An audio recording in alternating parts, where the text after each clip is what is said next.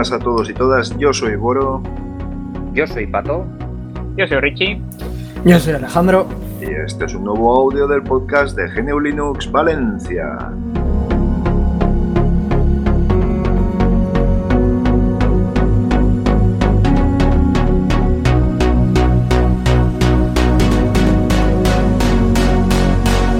Hola chavales, ¿qué tal? Otra cita, otra cita semanal, esta vez ya estoy yo aquí, pero ¿sabéis una cosa? Que, que Richie lo hizo muy bien, ¿eh? Hay que, hay que incentivarlo, hay que, hay que empujarle para que lo haga más veces. Estoy riéndome en silencio.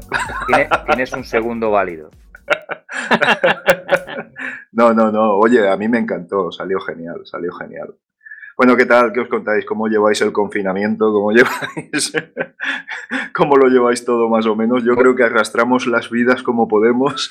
Eh, lo que llevamos, pues mal. ¿Cómo, cómo lo vamos a llevar? Eh, efectivamente, efectivamente. Bueno, mira, pues el tema de hoy, tal y como más o menos se quedó la semana pasada, eh, buscaríamos la tercera pata para obtener una estabilidad. Sabéis que una, una arquitectura estable como mínimo necesita tres patas. Pues bueno, eso es lo que vamos a tener, una trilogía. Empezamos con software, después con hardware y ahora con periféricos para juegos, que creo que es un tema, vamos, más que apasionante. Aquí Pato va a llevar, va a llevar el, monográfico, que no es un mono pintado, sino un, un monólogo prácticamente, pero bueno, le echaremos una manita, le echaremos una manita. Y me gustaría, Pato, a ver si pudiéramos comenzar desde el principio de los tiempos. Es decir, desde aquí, yo me acuerdo aquellos mandos tipo yo, como soy viejo uno, pues, pues los recuerdo. Algunos de los ilustres contertulios de hoy no, no los recordarán, eran demasiado pequeños. Pero aquellos pads que llevaban dos botones, uno para un lado, ¿tú te acuerdas o habrás visto aquellos del tenis, ¿no? Sí, claro, claro. Yo he conocido pues eh, prácticamente desde la época de, de la Mega Drive, eh, las primeras, o, mejor dicho, incluso anteriores, es decir, eh, no sé si acordáis los Spectrum, los, Spectrum 48 caras. Eso. El de la cinta, el de la cinta. el de la cinta. Yo tuve un MSX, pues ¿eh? Los del Spectrum erais. tú, eras un, tú, eras un, privilegiado, ¿eh? Sí, sí, sí. sí tú eras un. un Sony tenías poderío, tenías poderío. no, yo eh, desde, aquello, desde aquellos tiempos yo he conocido los joysticks que se usaban en aquel entonces, que tenía, era básicamente un joystick del mismo estilo que, las Ataris, eh, las, las, consolas aquellas de tipo cartuchacos eh, mm, de Atari, que llevaban un mando cuadrado y que era básicamente un mando con cuatro posiciones y un botón, un solo botón para todo. Sí, sí, sí. con, eso, con eso era. Y, me acuerdo que, que las, los eh, Spectrum aquellos eh, tenían un mando muy similar. Y sin embargo, eh, lo que sí tenían eran dos botones. tenían un, botón en, sí, tenían un, botón en la parte superior y, y, otro, y otro abajo en la base. Y con eso tenías que, que, que, por cierto, muchas veces se hacían ghosting. No sé si sabéis lo que es el ghosting, pero bueno. Sí, el, efecto fantasma este... No, eh, o el retardo. Eh, no, el, efecto, fantasma, es decir, eh, muchas veces cuando pusabas los dos a, la vez se, se, intercambiaban, o, mejor dicho, el, efecto, conseguías el efecto contrario. O se pulsaban los dos a la vez y entonces no, salía nada. Y entonces, claro, aquello era un follón de tres pares. Sí, además aquellos juegos tipo Monkey Kong y todo esto, que eran, vamos, pegar saltos y avanzar y, o o el típico come cocos, que, que los mandos yo es que bueno, esto me viene a la cabeza ya anécdotas de, abuelo cebolleta, ¿sabes? De aquellos, aquellos joysticks que se pegaban con cuatro ventosas, ¡pam! pegabas en la mesa, ¿sabes? Y que en el momento más inoportuno saltaba una ventosa y se te iba a hacer puñetas el juego. eran tiempos duros, ¿eh? Madre mía, madre mía un poquito ha cambiado la cosa. De hecho, luego te tengo que dar una muy buena noticia con un mando. Así que ah, pues, me inspiraste el otro día y, la verdad que ha funcionado perfectamente. Pero bueno, bien, a partir de esos mandos tipo pad o de dos botones y todo eso, ¿tú cuál crees que, o, vosotros cuáles creéis que fueron, que fue un salto cualitativo que dijiste? O a partir de aquí está, la cosa cambia. Básicamente, eh, los mandos de, o los periféricos para jugar, los mandos cambian sobre todo con la eh, irrupción de las eh, dos grandes compañías dentro del panorama videojueguil que como pueden ser Sony y Microsoft. la entrada de las grandes consolas como, pueden, como fue la, la primera PlayStation y sobre todo también la primera Xbox supusieron un, paso adelante en cuanto a la compatibilidad de los mandos eh, de los juegos eh, para PC. El, no tanto ya Sony, sino el mando de Microsoft, más que nada porque Microsoft se centró en un estándar suyo propio, eh, que en aquel momento era ActiveX, y a través de, a través de, su, de su, plugin eh, consiguió que el mando, el mando de la consola se pudiese emplear también en, en, en, un PC con, Windows en aquel momento en, Windows. Más adelante, eh, esto, este, esta implementación eh, con Direct3D se, pudo llevar a cabo también para Linux. ¿vale? Estoy hablando de de que en aquel momento, en el momento en el que eh, haciendo, no recuerdo si fue a, través de ingeniería inversa o, si fue mediante unos, un desarrollo de drivers eh, paralelo, eh, era posible conectar un mando de, Xbox o de PC compatible con, Windows en, un equipo con Linux y poder utilizarlo para, para poder jugar ¿Y aquí qué fue primero, el huevo o la gallina? Quiero decir, ¿quién, quién fue el que, el que comenzó, quién tuvo la visión? ¿Sony, Microsoft? Realmente el, primero, el primer, la primera compañía que se mm, fijó realmente en, un periférico de juego para evolucionarlo fue Nintendo. Ah. Fue Nintendo, sí. Eh, lo que pasa es que Nintendo tiene una visión muy, muy suya, muy propia de eh, lo que lo que suponen los videojuegos o lo que son es lo que es el mundo del videojuego en general. ¿vale? Es una visión muy, eh, muy diferente a cualquier otra compañía que haya ahora mismo dentro del ocio digital. Y siempre ha sido así realmente.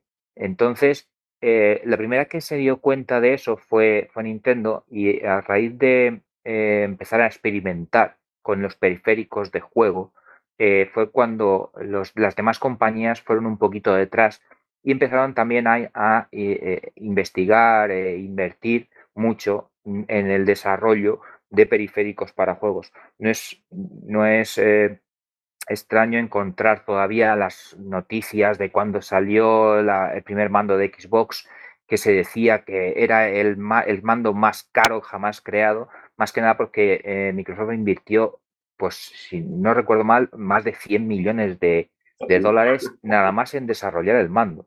que aquello fue, fue una noticia. Y entonces, eh, eh, a raíz de ahí fue cuando empezó todo el tema de, periféricos realmente. Entonces, anteriormente, como digo, se utilizaba un estándar eh, que era, a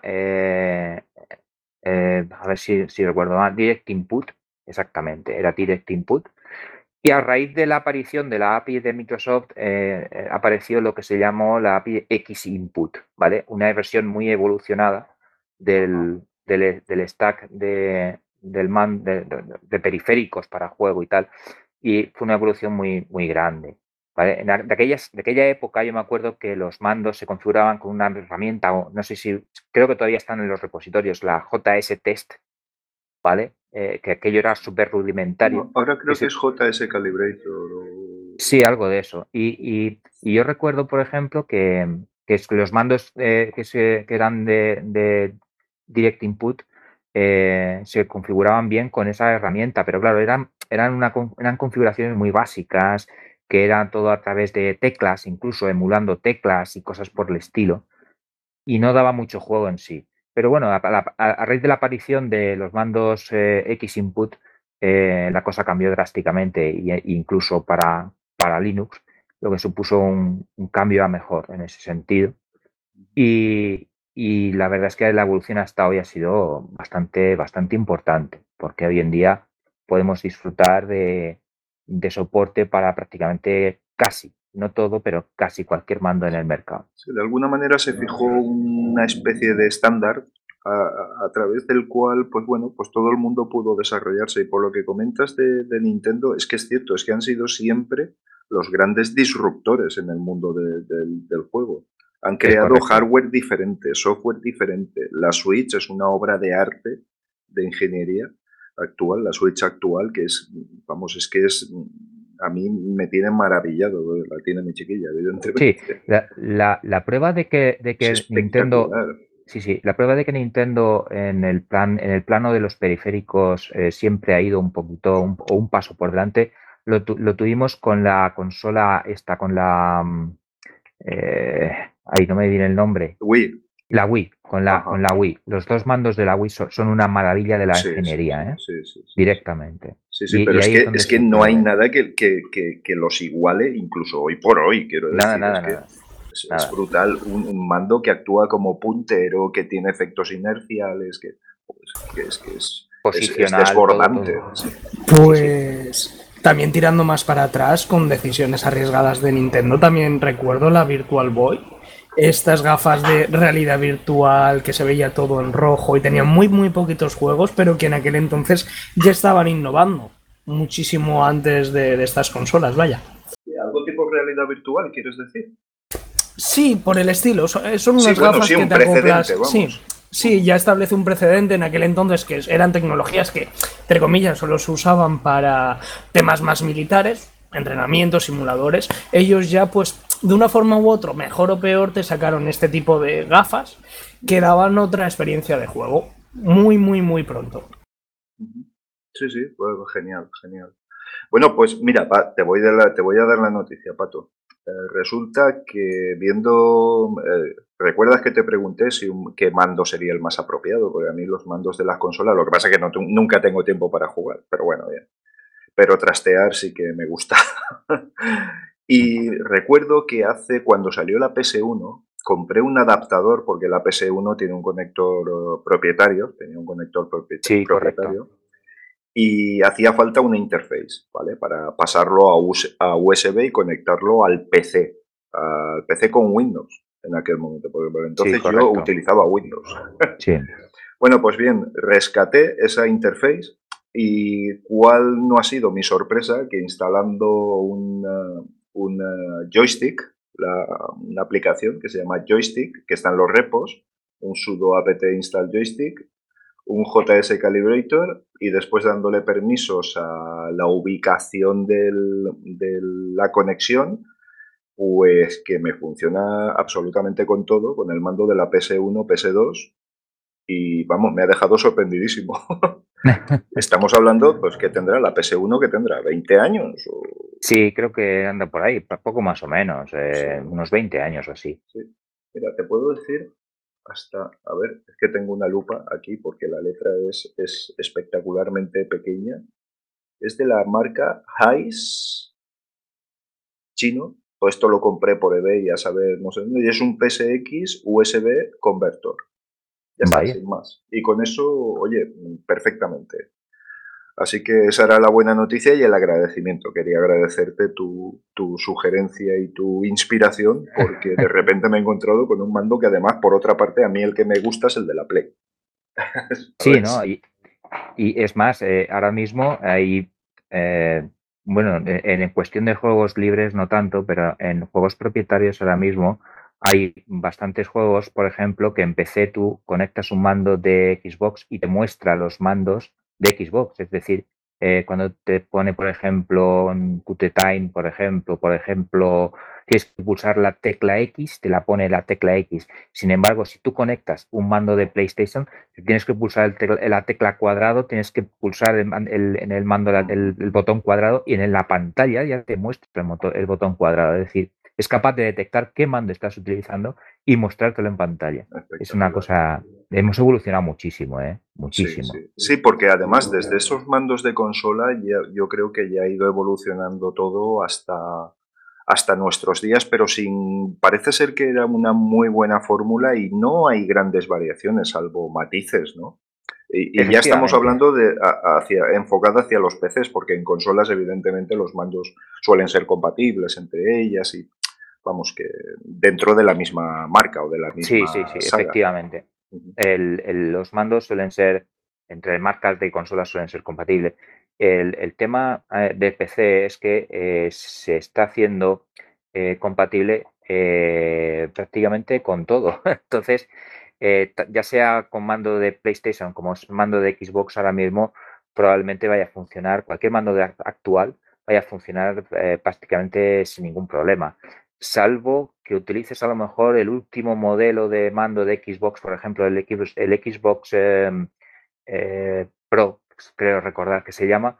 Eh, creo que tenías que conectarlo todavía por cable, porque por, por, el inalámbrico todavía no lo habían conseguido hacer funcionar y tenías que tirar de algún plugin o por, algo por el estilo. Ahora mismo no, me viene a la cabeza exactamente el que era, pero sí recuerdo que había que hacer, había que luchar un poquito más con el mando. Pero fuera de eso, realmente cualquier mando que conectes ahora mismo a tu PC con Linux eh, va a funcionar eh, sin ningún problema. Eh, quiero decir, eso marcó un inicio las consolas propietarias y todo esto, porque era una forma de tener un hardware potente y, para poder jugar con, Yo siempre he dicho que para mí la PS2 para mí marcó un antes y un después, porque era, es que aún hoy sigue siendo una consola muy jugable.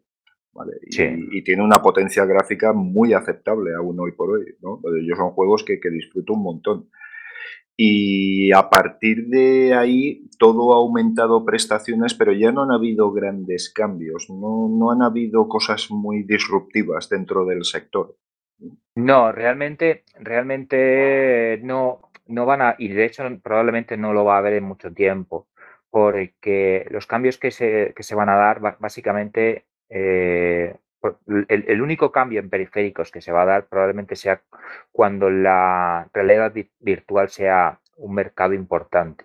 ¿vale? Eh, actualmente eh, ya existen los, primeros estándares en cuanto a realidad virtual, sobre todo con el desarrollo de Valve, con, Steam, de, la, de la Steam VR. Y ahí sí que hay ya una especie de eh, estandarización en cuanto a, la API de, de, implementar los mandos, etcétera, y los visores, como es lógico. Pero bueno, em, eh, hablamos de periféricos, los mandos. Y ahí sí que está habiendo un poquito más de, mm, eh, de investigación y desarrollo, ¿vale? Valve, de, hecho, se ha volcado bastante con el tema este, ha empleado su tecnología áptica que ya tenía para, los Steam Controllers eh, para mm, sus propios mandos dentro de, la VR y ha diseñado incluso mm, sensores de presión, de, sensores de movimiento para los dedos, para simular el movimiento de la mano dentro de los juegos eh, de, la, de, la, VR, que es una cosa que realmente hasta hace bien poco eh, no se tenía en cuenta. Por los, la, primera remesa de mandos para VR no, disponían de ese tipo de información. Y sin embargo, ahora ya Valve con, su, con sus nuevos mandos eh, y sus nuevos desarrollos está, está empezando a, implementarlo. Y, ya, yo preveo que a raíz de ahí es cuando vamos a empezar a ver ya un poquito más de desarrollo en cuanto a periféricos de eh, juego y tal. Pero en lo que son mandos tradicionales, eh, para jugar títulos en plan tradicional delante de una pantalla, etcétera, prácticamente yo creo que está todo inventado. Eh, sobre todo a raíz de ya del de, lo que fue el, desarrollo de, la, de los Steam Controllers, con su tecnología áptica y, posicional, etcétera, que eh, con el permiso de Nintendo es quizá uno de los mandos, o si no, el mando con, con, con mejor tecnología hablo de tecnología, no de, no de desarrollo y diseño, porque eso sigue teniéndolo un poquito por delante todavía eh, Microsoft con su, con su mando de Xbox, pero en cuanto a lo que es la, la tecnología dentro del mando, eh, el mando de Valve desde luego ha sido una, una pequeña revolución dentro de, los periféricos del juego. un, paso más, un escalón Exactamente. Una, vuelta de tuerca. Hay una cosa eh, bueno, tú conoces a Richie, yo ahora me lo imagino, pues no nos vemos porque estamos grabando audio, pero yo me lo imagino ahora con la cara de color roja y echando humo así, por, o sea, vapor por las orejas como una olla a presión de lo que estamos hablando de cuestiones privativas, ¿vale? me aguanto, me aguanto en silencio. Bueno, a ver, cuando, cuando, hablamos, cuando hablamos de Valve y de Steam, em, hablamos, hablamos de una compañía bastante eh, Linux friendly, ¿vale? Es decir, bastante volcada en, Linux, ¿vale? Estamos hablando de una compañía que gran parte de su desarrollo también lo hace también open source, ¿vale? Está invirtiendo toneladas de, dinero en el, videojuego para, para, Linux. Y aunque sí es cierto que eh, comercializa su plataforma en plan privativo y, y los videojuegos que puedes encontrar en Steam son privativos la gran mayoría. Sin embargo, sí es cierto que por debajo Steam está eh, ayudando. Está aportando eh, muchísimo. Muchísimo, está aportando muchísimo al mundo del videojuego en Linux y quizás, quizás es la única compañía que está invirtiendo ahora mismo realmente, eh, con la salvedad quizás de Google, en, en, el videojuego en Linux. Y estoy hablando de Google, ojo, Google. porque Google ahora mismo también es otro puntal en cuanto al videojuego en Linux con su plataforma Stadia. Ya estuvimos hablando la semana pasada qué es lo que supone Stadia para, para el videojuego en Linux. Y, Valve realmente es otro puntal, quizás eh, casi más importante porque está desarrollando una, una cantidad de, de periféricos, eh, APIs, eh, incluyendo desarrollos para, pues yo sé, desde Vulkan, drivers, eh, gráficos, eh, Wine, etcétera, todo para Linux. Es decir, están invirtiendo una cantidad de dinero en desarrolladores, en tecnología y en programación absolutamente demencial para los poquitos que somos. Y, la verdad es que es, a ver, hay que, hay que poner las cosas en su sitio. Por un lado, es cierto que es una compañía que hace negocio con software privativo, pero también es cierto que eh, lo que está haciendo ahora mismo en, plan open source y, eh, en cuanto a, poder eh, jugar en Linux es, es, realmente casi impagable. Vale, muy bien. ¿Y, en cuanto a hardware, tenemos alguna opción libre? Ah, pregunto. Pues eh, algún tipo de proyecto que conozcas. Si la hay, no, lo desconozco. Eh, realmente, en cuanto a periféricos eh, en, libres, no, no conozco que haya ningún proyecto ahora mismo en desarrollo. sinceramente, no lo sé. Vale, vale, vale. Richie, perdona, creo que te. sí, no, no, simplemente quería preguntar si em, para usar los periféricos em, eh, para, para juegos, eh, sí que hay que instalar algún driver. Los drivers serán privativos, imagino. ¿no? Los drivers ya. No, no tiene, no tiene por qué. Verás, eh, la, propia plataforma de, Valve, Steam, ya en, su versión para Linux trae soporte para prácticamente todos los mandos que se te puedan ocurrir. ¿vale? Una vez que tú ejecutas Steam y tienes un mando conectado, Steam es capaz de reconocerlo y si tú te vas al apartado de eh, Steam, los, mandos de Steam, un, momentito, a ver, que, te, lo digo a ciencia cierta. Es en el apartado. A ver, un momento. Lo estoy abriendo ahora mismo en tiempo real. En, Steam abres parámetros y dentro de parámetros está eh, el apartado mando, ¿vale? Y en ajustes, en, el ajuste, en ajustes del mando es donde eh, podremos, podremos ver eh, qué, mandos tenemos disponibles en, el, en el sistema y podemos configurarlos directamente desde ahí. Todo eso lo, tenemos ya disponible directamente desde Steam. Pero si lo que queremos es un driver o una forma de, configurar nuestro mando fuera de Steam, fuera de la API de Steam, ¿vale? De una forma más eh, libre y open source, tenemos el SC Controller, ¿vale? SC Controller es un desarrollo eh, multi multimando, digámoslo así, se empezó desarrollando para eh, los eh, mandos de, Steam, de los Steam Controllers, pero poco a poco ha ido, ha ido evolucionando y es capaz de configurar incluso mandos eh, de Xbox, etcétera. Estamos hablando de que este proyecto es multiplataforma también, es decir, el SC Controller es capaz de funcionar tanto en Windows como en Linux, como incluso en BSD, incluso, incluso en Android. Es decir, eh, la verdad es que es un desarrollo muy, muy interesante que se puede encontrar ahora mismo en GitHub y, que, en fin, que, nos, sirve directamente fuera, de Steam, para cualquier juego, juego fuera de Steam. Muy bien. Muy interesante, sí, sí. Sí. Y en la actualidad eh, vamos a centrarnos un poquito, aunque luego el tema pueda divagar en alguna o, diversificarse o cambiar de, dirección. En la actualidad, eh, por ejemplo, si utilizamos un simulador, vamos a ir por partes, ¿no? En un simulador de, conducción podríamos tener volantes, cambios, estas, ah, estos, estos baqués, estos asientos con palanca de cambios y todo esto incorporado. Todo esto podríamos jugarlo con algún Torx, por ejemplo, se me ocurre, por decir un, un, título genuinamente libre. Sí, claro, claro. Eh, eh, Perfectamente. De hecho, tenemos un soporte muy bueno para volantes Logitech, ¿vale? Es prácticamente o prácticamente la única marca que tenemos ahora mismo en Linux que, de volantes que podamos utilizar al 100%.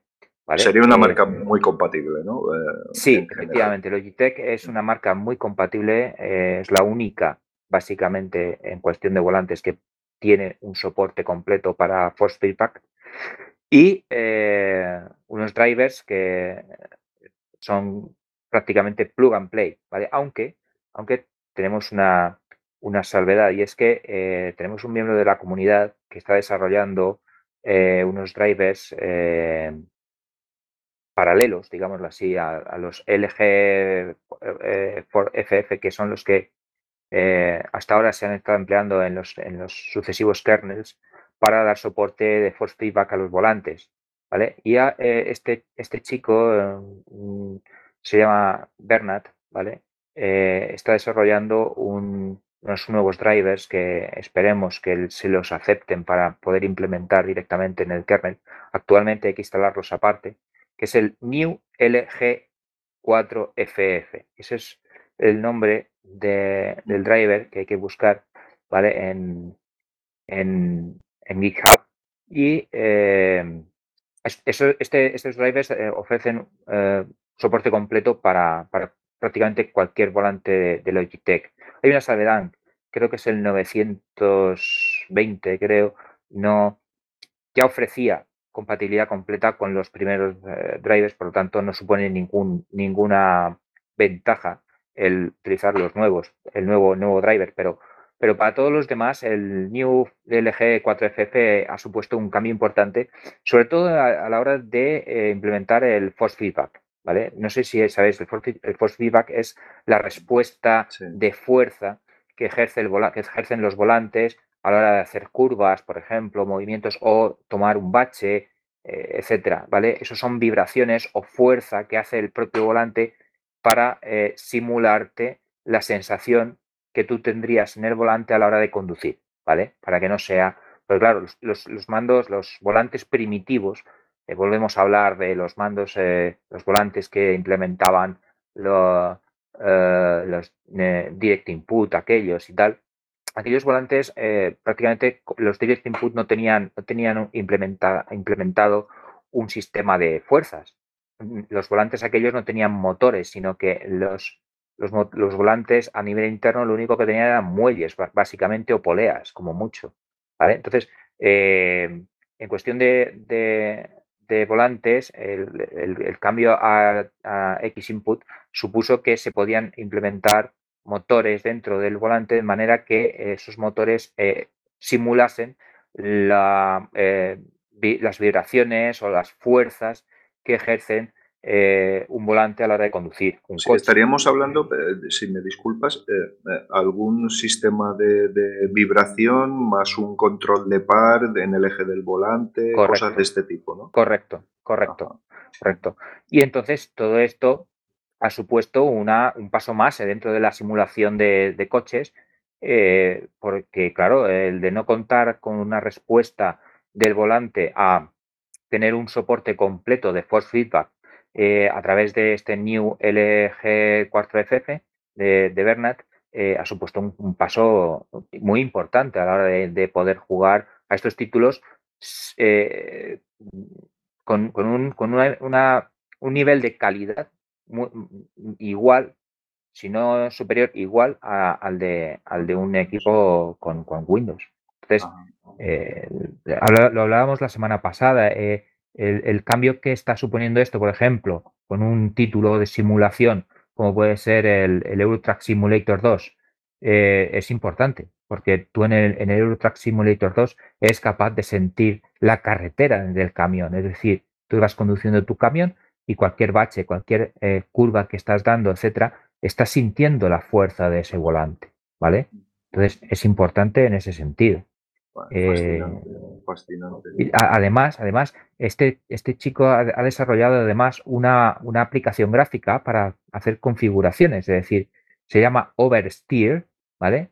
Oversteer, Over, S-T-E-E-R, y em, con esta aplicación eh, somos capaces de eh, configurar hasta el mínimo detalle, es decir, podemos eh, configurar la, respuesta de las fuerzas, podemos ajustar los, el centrado del volante, el centrado de los, de los ejes de, los pedales, las marchas, los botones, la aceleración, en fin, tenemos una cantidad abrumadora con este, con este, nuestra herramienta gráfica, tenemos una, em, una cantidad abrumadora de, parámetros que podemos configurar. Oversteer eh, sería encima de la dirección, ¿no? Sería eh, como una configuración extra por encima de lo, de lo, de lo convencional, ¿no? No, bueno, sí. Un aporte mayor. exactamente. Realmente estoy hablando, cuando estaba, estaba hablando del New LG4FF, es, ese es el driver, propiamente dicho, el, que da soporte para los volantes, y el Oversteer es la eh, aplicación gráfica que nos permite configurar el volante concretamente. Vale, perfecto. Y, Pato, eh, Bernat es de la comunidad jugando en linux.com, ¿no? De, Correcto, es, un miembro, es un miembro de nuestra comunidad eh, que, es muy activo además y, la verdad es que, eh, por ejemplo, en nuestro grupo Telegram, por ejemplo, él, aparece bastante. Y, la verdad es que entre él y, Leillo, que es mi mano derecha dentro de jugando linux.com, entre ellos dos eh, se han currado, se han currado el tema del driver y, la, aplicación. Ha sido, ha sido una grata sorpresa. Quería añadir que a todos eh, quienes nos escuchan que no, que no se pierdan esta, esta web porque es una referencia dentro de, juegos en Linux. lo, intentamos, lo intentamos. Y, el grupo de Telegram, por supuesto, porque la inmediatez y la sabiduría se, se destila en cada momento. Es decir, gente muy agradable, eh, en fin, eh, da gusto, da gusto. Y, la verdad que la web eh, es espectacular porque tiene un contenido, la verdad que muy bueno, muy bueno, fantástico. No, no, podéis dejar de visitarlo. Bien, estoy sufriendo un poco porque veo a Tarak que, que ha entrado el pobre así a última hora, pero no sé si se puede conectar. ¿Estás por ahí? Manifiéstate. No, no se manifiesta no se manifiesta. Alejandro, ¿estás por ahí? Manifiéstate. Sí, sí, sí, sí, yo estoy aquí escuchando muy atentamente. Cuenta, cuenta, cuenta cosas. Pues bueno, yo lo único que quería comentar y aportar de lo único, bueno, lo que os comenté el otro día, es de las experiencias que he ido teniendo a lo largo de estos años. Yo apasionado de los simuladores con lo poquito que he tocado y demás. Eh, bueno, tengo que decirlo el mando de la Xbox One para lo que hago me va muy bien. Yo eso no tengo ningún problema con, lo que me lo ha pillado Linux y, todo. Lo uso porque lo tenía y me va bien. Eso para juegos estándar y todo. Y, bueno, tirando un poco más a especialización eh, con otra marca con la que tampoco he tenido nunca problema, creo que ya la habíais mencionado antes, si no me, si no me he despistado mucho, con Logitech da muy buen soporte. Me refiero, No, según tengo entendido, no es que tengan drivers especializados para, para Linux, pero también te lo pilla todo muy, muy, muy, muy bien.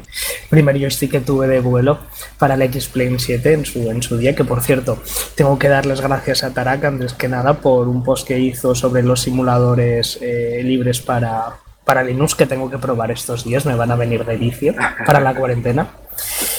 Y bueno, me acuerdo en aquel entonces en el, el joystick este bueno, un ATAC 3 creo que era de Logitech, me lo pude configurar sin problemas. Creo que por aquel entonces no sé si ya empecé a trastear con, con, con, Linux, pero sin más problema. Y luego un poco puya también, aquí lo bueno y lo malo, a otra marca, que bueno, que ahora por cierto ha entrado en bancarrota, eh, la de Mad Cat, o eh, ¿cómo se llamaba?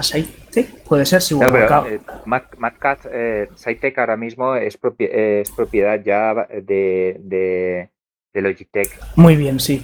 Eh, lo absorbió eh, Logitech, puede ser, sí, como has dicho. MadCat. Creo que solo cogieron parte, ¿eh? No, no, estoy seguro de que, de que eh, cogieran todos los productos.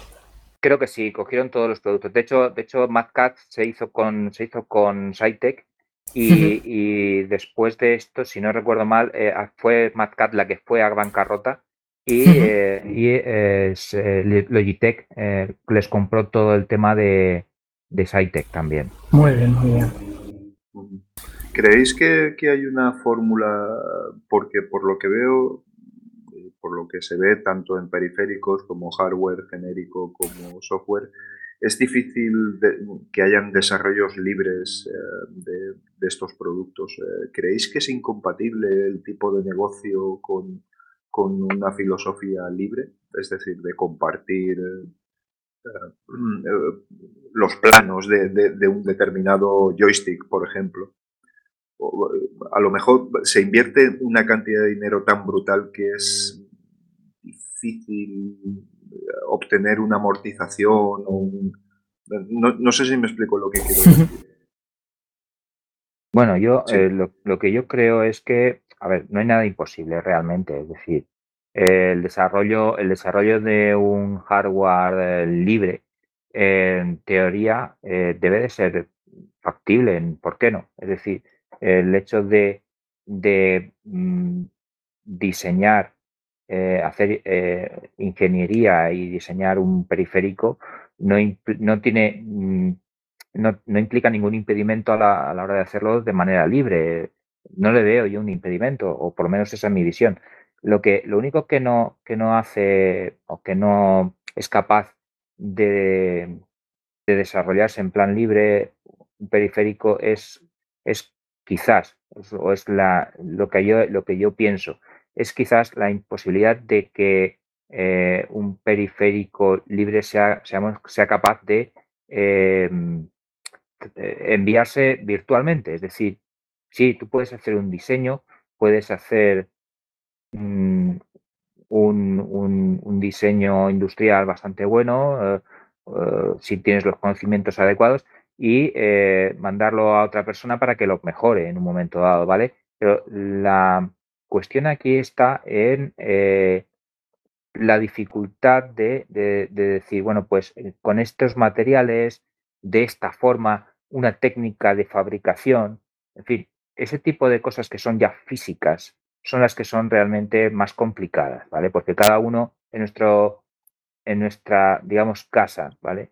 Eh, hacemos las cosas como nos parece o como, como bien sabemos. Entonces, lo que hace un ingeniero de una forma, a lo mejor otro no lo hace igual, ¿vale? No es como el software. El software, eh, lo que es programación es programación y desarrollo y a raíz de ahí se puede empezar a construir sobre eso sin ningún tipo de, traba o problema. Sin embargo, con algo físico pienso que es un poco más complicado. Más complicado, ¿no? El, hecho, por ejemplo, de realizar un producto y decir, mira, aquí tenemos publicado pues la circuitería electrónica, aquí tenemos publicado eso. Digo que debe de ser difícil porque, porque no hay ejemplos, o que yo conozca al menos no. Mm, yo, no soy conocedor del sector, ni mucho menos. ¿eh? yo, no conozco nada de, ese, en, ese, en, ese, ámbito, yo no conozco nada. Y ya te digo lo que te he dicho antes, eh, no se oye nada en ese sentido. No, no, hay, no, hay, ruido. No hay ruido. Sí, sí, sí. Sí, alguien quería, asomaba por ahí. No, bueno, yo de dar un poquito, bueno, yo pienso que sí, es más complicado evidentemente el hardware libre, pero bueno, que con voluntad también se puede, se, podrían hacer, se podrían hacer pasos, a ver si eh, Valve se anima y hace algo también. Sí, pero tenemos que jugar, si no. Sí, sí, no, claro, ahora de momento no hay, si, no hay alternativa, no hay alternativa. Lo único que pasa es que es más complicado también porque el hardware no es lo mismo que el software. Eh, pero Le tengo que dar un tirón de orejas a Valve, ojo. Le tengo que, en este sentido, sí tengo que darle un tirón de orejas a Valve. Eh, eh, más que nada porque ellos prometieron que liberarían los diseños industriales de, del, del mando a esas cosas me refería.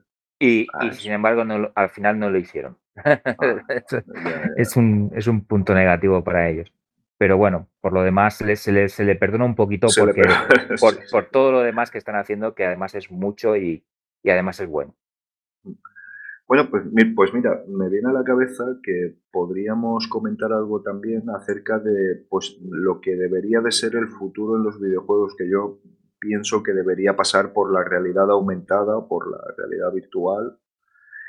Si es que no está agotado ese, ese punto, me explico, no han habido grandes innovaciones, no parece que haya habido grandes innovaciones y no parece que la tecnología tenga muy claro dónde quiere llegar, ¿no? No, no, no sé, tú lo conoces mejor. Igual estoy diciendo una barbaridad, pero veo que hay proyectos muy estancados, ¿no?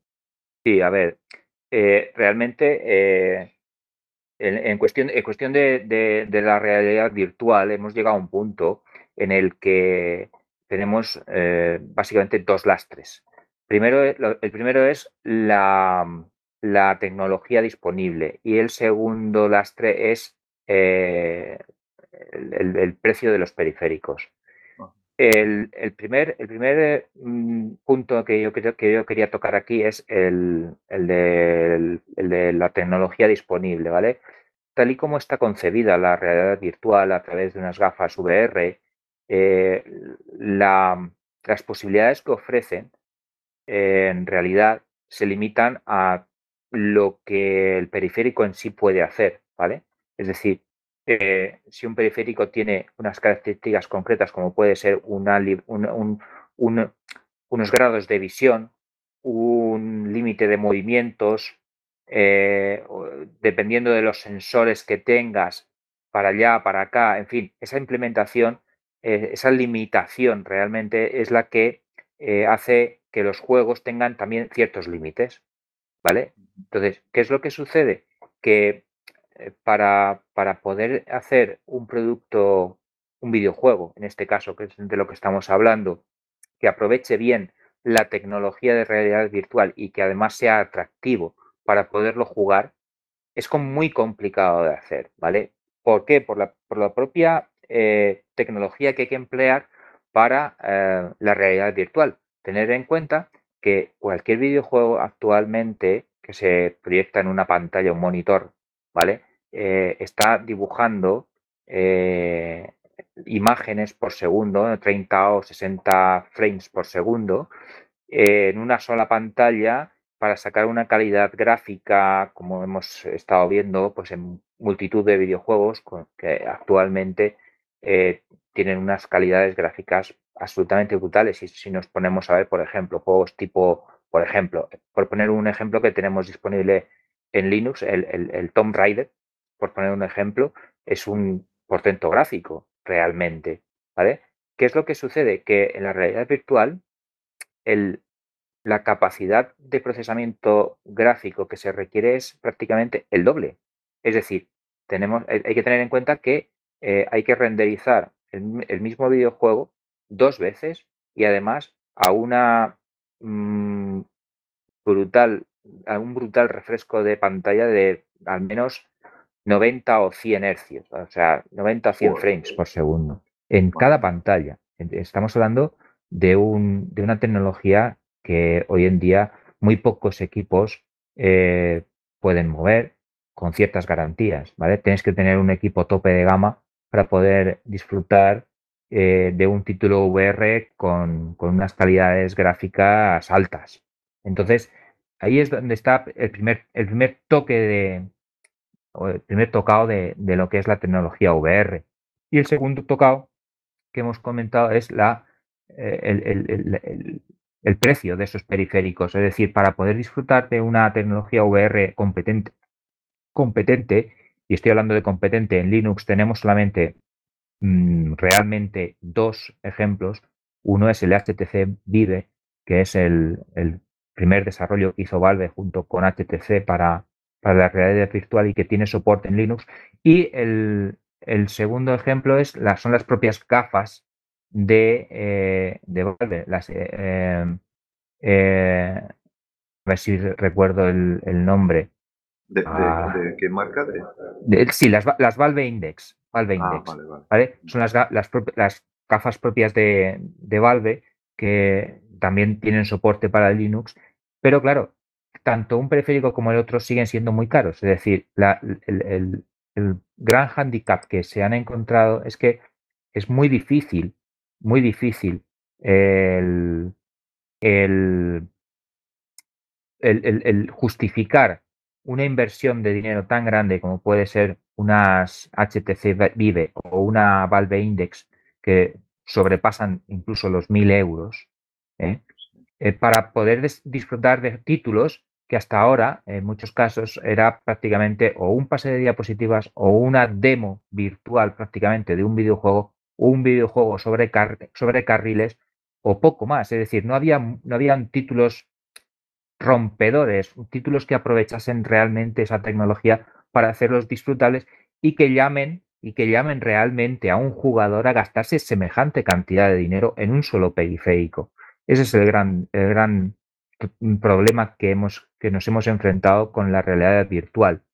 Eh, probablemente, y digo probablemente porque no lo sé realmente, eh, detrás del último título que, que ha desarrollado Valve con, con Half-Life Halix, eh, estemos quizás ante el, canto del cisne de, la realidad virtual. Es decir, es un, título que realmente sí merece la pena, eh, por, el, que sigue que merecería la pena pagar esos, esos mil euros para tener unas gafas de realidad virtual y disfrutar de ese título, pero estamos hablando solamente de un título en concreto.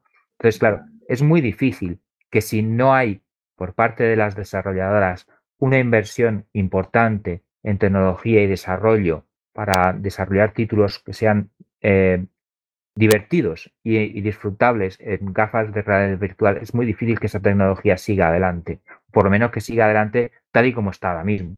Entonces, Valve sí que es verdad que está haciendo un poquito los deberes en ese sentido con, Half-Life Alyx y de hecho ha supuesto un, incremento importante en las ventas de, de hardware de VR, pero aparte de, de, Half-Life Alyx, es que no se ve nada en el horizonte. está todo. Nada, no. nada, nada. Y ahí está el gran, el gran problema, quizás, de, la realidad virtual. Demasiado cara, quizás, para lo que ofrece. Tengo una solución a eso. Ole. tengo. Vamos a ver. Los desarrolladores de, de, juegos les interesa que tener un juego muy guay y que sea de realidad virtual y que se vea súper guay y mole mogollón y les interesa desarrollar juegos y vender juegos. Vale, pues cogemos y como el periférico es algo ahí que hay que hacer, pues liberamos el hardware, liberamos los controladores y que muchas empresas bajo un estándar abierto colaboren con el desarrollo de, de un periférico potente que sirva para todas y que ellas se centren más que nada en el, eh, en el desarrollo de, los juegos y que inviertan simplemente, pues que colaboren entre ellas para, para hacer un mando guay. Y a lo mejor bajamos el coste, porque como todos podemos aportar o todos pueden aportar en ese proyecto, se podría bajar el coste y tener un mando, o sea, unas gafas VR o unos periféricos VR interesantes. Sí, bueno, eh, eh, la teoría suena, muy bien, pero luego a la hora de, poder llevar eso a la práctica es un poco distinto. Más que nada porque. No quieren, no quieren. No, no, no es, que no quieran, sino que probablemente eh, estamos, hablando, estamos hablando de que mm, a la hora de desarrollar ese tipo de, este tipo de, periféricos, Valve y, bueno, y HTC y, Oculus, etcétera, mm, han tenido que inventar algo que no existía realmente. Es decir, eh, no existían las pantallas que, se están utilizando, han tenido que, eh, que hacer y, diseñar ellos prácticamente el, hardware y fabricarlo prácticamente ellos también porque de otra forma no hubiera sido posible llegar hasta aquí. podemos, a partir de ahí sí podemos liberarlo, pero realmente mm, ¿cómo hacemos para fabricarnos nosotros o, que otra compañía pueda fabricar un ciertos materiales que no están disponibles? Es decir... Eh, eh, bueno, la idea sería que ellos dijeran, mira, es que lo que nos está jodiendo la vida son los mandos y los gafas VR entre ellos, aquí, entre los grandes, ¿no? nos están matando porque son muy caros y para hacer esto es un rollo. Colaboremos entre nosotros y hagamos algo compatible entre todos. Sí, bueno, y, que, la comunidad participe pues, en diseños, en, drivers y cosas de estas. Sería interesante. Eh, a ver, Valve ha hecho más o menos algo parecido, ¿vale? Ellos, ellos se, se aliaron con HTC precisamente para eso, precisamente para intentar que entre, entre los dos eh, desarrollar un producto que, no supusiese un eh, desarrollo tan, eh, tan exhaustivo para una sola compañía. Y luego además los drivers y tal, todo el desarrollo este, estuvieron haciéndolo en plan open source, en GitHub, además se, puede ver y, tal. Pero realmente el handicap no es, no, es, no es realmente los drivers, ni siquiera eh, luego la fabricación. El problema es el desarrollo previo que lleva desde que eh, dices necesito desarrollar una tecnología y no la y no existe, no la hay, hay que inventarla. Entonces ahí está el tocado. Es decir, la, gran, la gran problemática es que esa tecnología, al no existir, ha habido que inventarla y luego además, al no, al no haber un mercado para esa tecnología, fabricar ese tipo de materiales es, sumamente caro.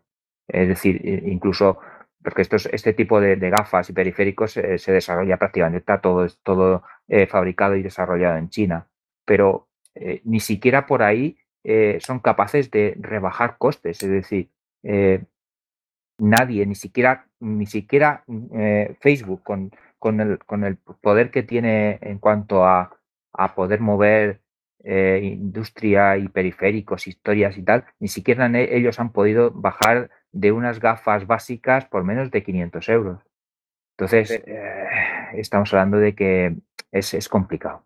Sí, que los materiales eh, que intervienen en la fabricación y, los componentes y tal son de un precio tan estratosférico que es imposible rebajar mucho. Entonces, por ende, me imagino que los márgenes serán muy cortos porque si no el precio estaría mucho más disparado. Efectivamente. Y por lo tanto la amortización es complicada. Eh, de, es que ahí, hecho, o, la, prueba o subes precios o, utilizas lo, que está comentando Richie. La, prueba está, la prueba está en que eh, las únicas compañías que han podido entrar ahí han sido, han sido estas, eh, Valve, HTC y, Oculus. Y, sí que es verdad que, hay algunas más, como Samsung y otras que han estado desarrollando gafas, pero eh, son gafas, de, digamos, de, segunda fila, ¿vale? aprovechando los, las pantallas de los móviles y tecnología tal, han, implementado sus propias gafas, pero claro, no, no llegan a la calidad de, lo que estamos hablando, ¿vale? Estamos hablando de que si queremos realmente que la tecnología VR eh, sea eh, sea viable y explote y, podamos disfrutar de ella, necesitamos productos que estén a la altura. Porque, a ver, eh, sobre todo con el tema de la VR hay que tener, hay que tener cierta sensibilidad en el sentido de que no nos valen cualquier, cualquier gafa. Es decir, eh, y la prueba la tenemos en las gafas que desarrolló Sony para su, para su consola, ¿vale?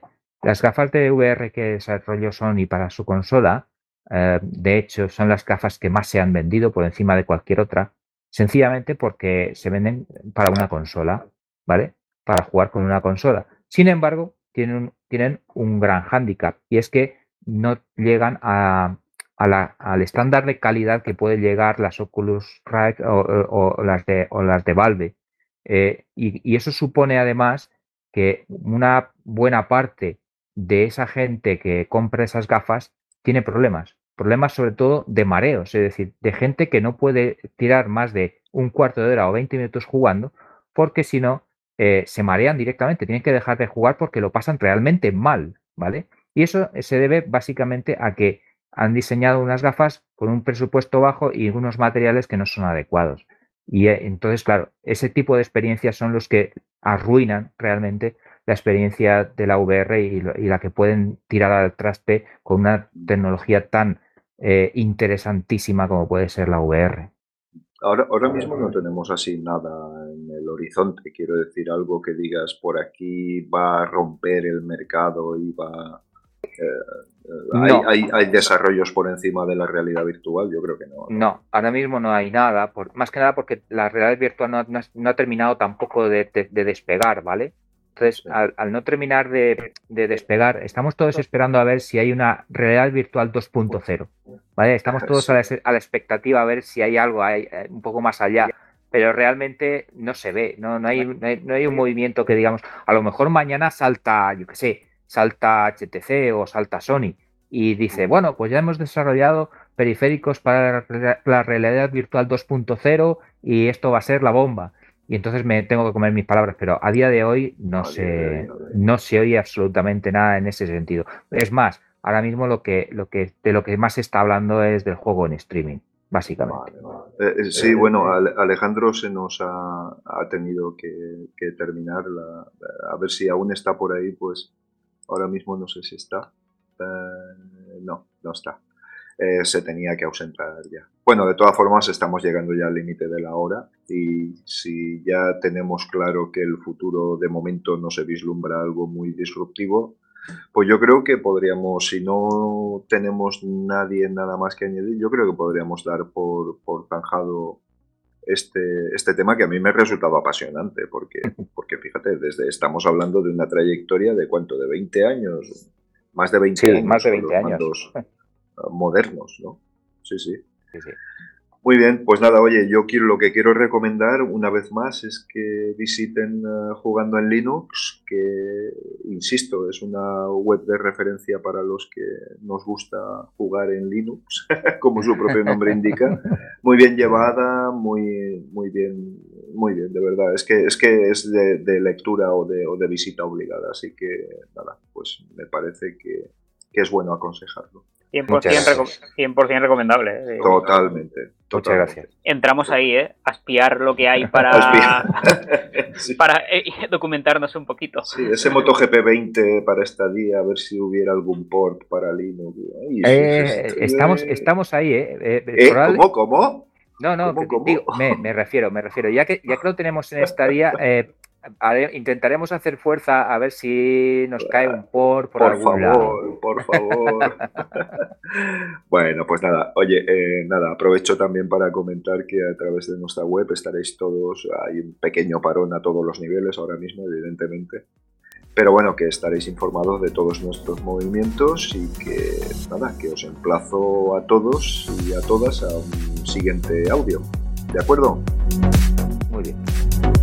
Muy bien. Pues nada, buenas noches y nos oímos en otra ocasión. Chao. Chao.